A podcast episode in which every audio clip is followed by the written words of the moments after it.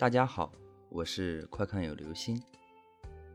今天我们要讲的故事叫做《谁在敲我的脖子》。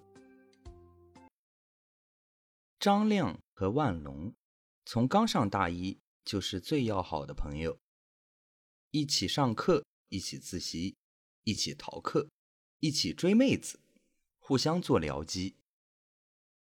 两个人准备考研了，就在校外不远处。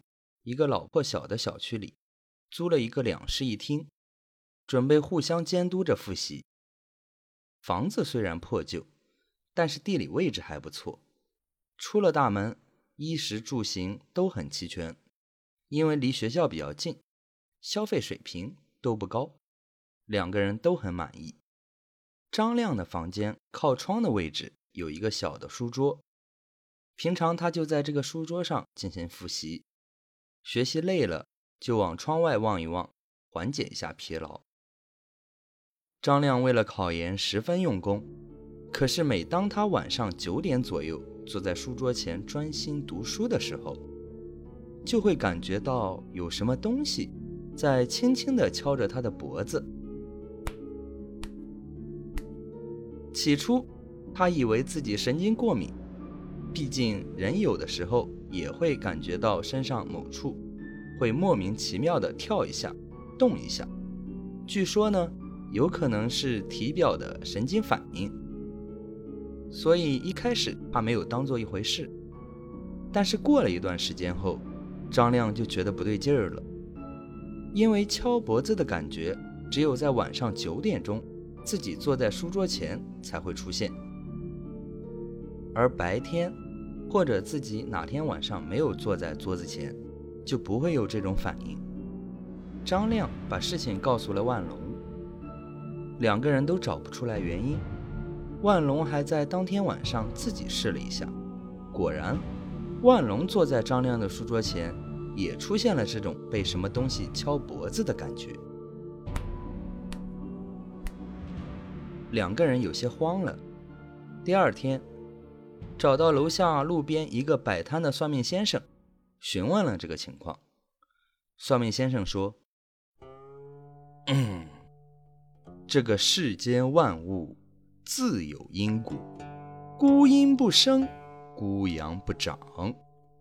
此事发生必有缘由。然则人力有时尽，科技发展而无限，有些事情啊。”肉眼凡胎无缘得见，但可以借助科技的力量令它现形。而等回去后，待这种感觉再次出现时，立马掏出手机拍个照，说不定可知其中缘由。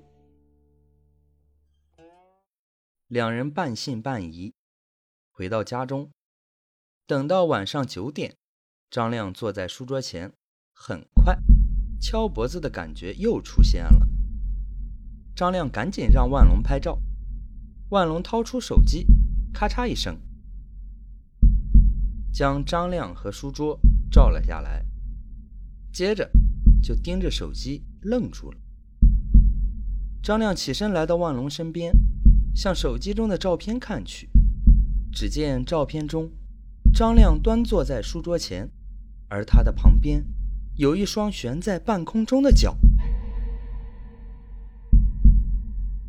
原来这间房子曾经有个租客在某天晚上九点左右上吊自杀了，而张亮之前一直感觉到的，就是这个上吊自杀的人悬在空中的脚，在半空中摆荡不停的，轻轻的碰着他的脖子。好了，这就是今天的故事。谁在敲我的脖子？如果你哪天发现自己身上某处会有规律的跳动，就要当心喽。